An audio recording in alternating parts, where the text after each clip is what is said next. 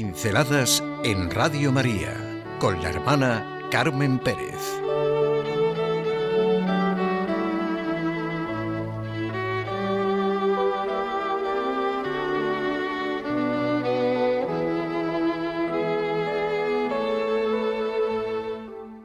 Personas a las que se puede amar. Juan 23 y Juan Pablo II. Hay una oración de Tomás Moro que nos pone de manifiesto lo importante que es no tomarse demasiado en serio a sí mismo, lo que es realmente un verdadero peligro y la causa de muchas tribulaciones humanas. No permita, Señor, que me preocupe demasiado de mí mismo, ni me conceda una importancia indebida. Dios mío, dame sentido del humor. Me ha venido esta anécdota, esta oración de Tomás Moro, por la alegría que sentimos en la Iglesia ante la canonización de dos figuras de la Iglesia, dos papas muy diferentes, que suscitan verdadero cariño y son una constante referencia para todo ser humano de cualquier lugar del mundo.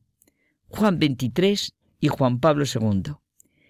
Cuando Juan XXIII se sentía abrumado por su gran responsabilidad, le bastaba pensar, pero si yo solo soy el Papa, para recobrar inmediatamente la alegría.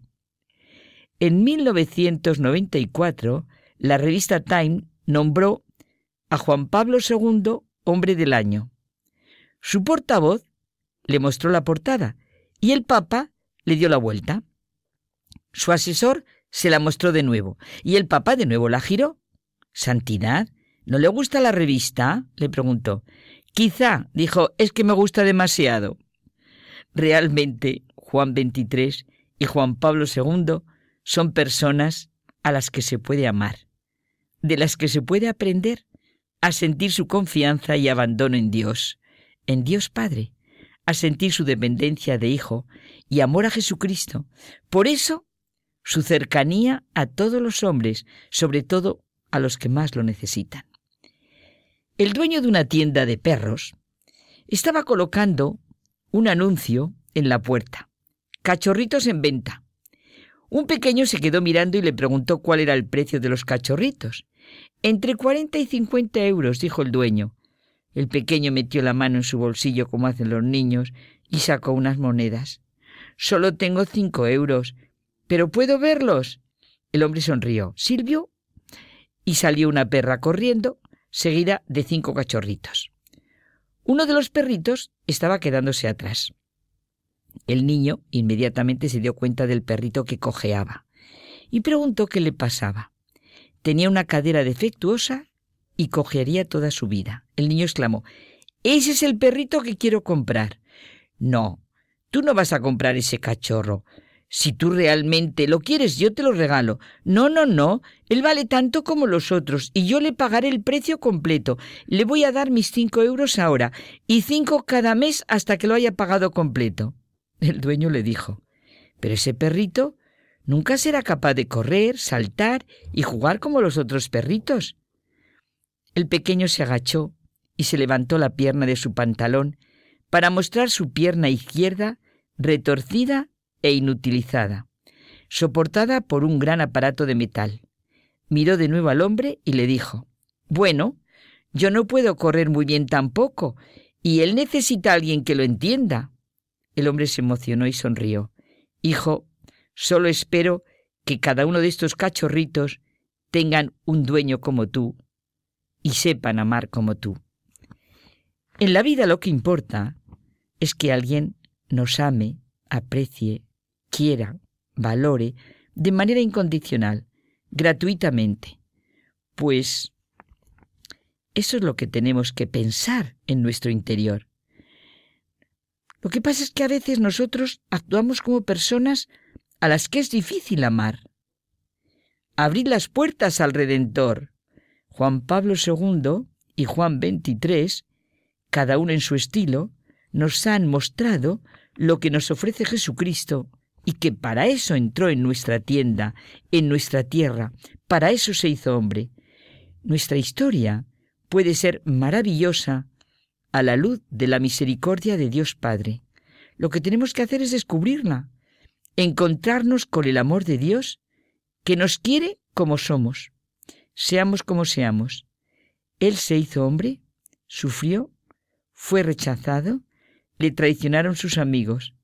No hay situación que pasemos nosotros que Jesucristo no la comprenda y pueda estar a nuestro lado como el pequeño con su cachorrito. Solo necesitamos sentir que Él nos conoce y entiende. Porque una vez que nos sintamos amados, valorados, aceptados, seremos mucho mejores. Seguro que seremos personas a las que se puede amar. Y esto es lo que hace nuestra relación con el Señor. Ser personas a las que se puede amar. Tendremos un buen humor y un buen sentido del humor. Hay una realidad de la que todo arranca y de la que quizá no somos muy conscientes, porque si no, seríamos mucho más felices. Y es que Dios nos ama primero. Dios nos ama como somos. Para entender un poco lo que es el amor, tenemos que sentir que el amor no consiste en que nosotros amemos a Dios, sino que Él nos ama a nosotros. Este es el gran salto, el gran descubrimiento. El amor gratuito es el de Dios. Solo Dios es amor y gratuidad absoluta. Nos cuesta entender que Dios nos ama gratuitamente porque la gratuidad es la misma esencia de Dios. La creación es gratuita, la revelación de Dios gratuita, la encarnación, la resurrección, todo es gratuito. Nosotros no somos capaces de hacer casi nada gratuito y además es que pasa una cosa, todo el bien que hagamos por los demás nos mejora.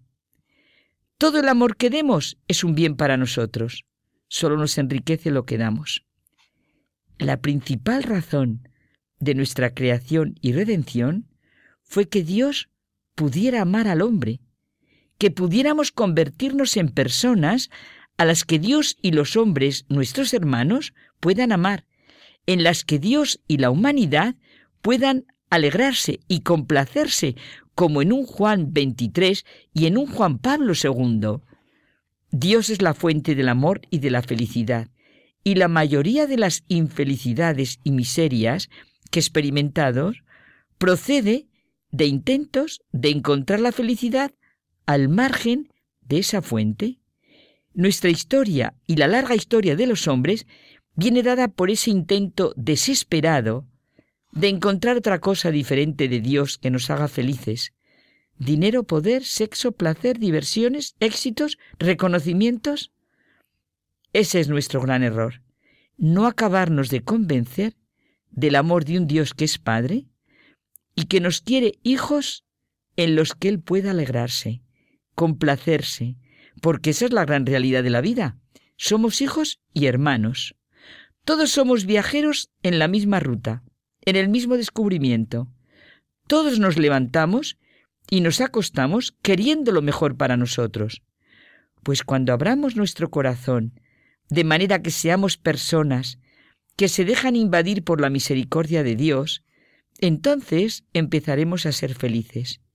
Y cuando alguien nos cueste, sintamos por dentro que queremos ser personas a las que se pueda amar, incluso a ese alguien que nos cuesta, personas a las que se puede amar.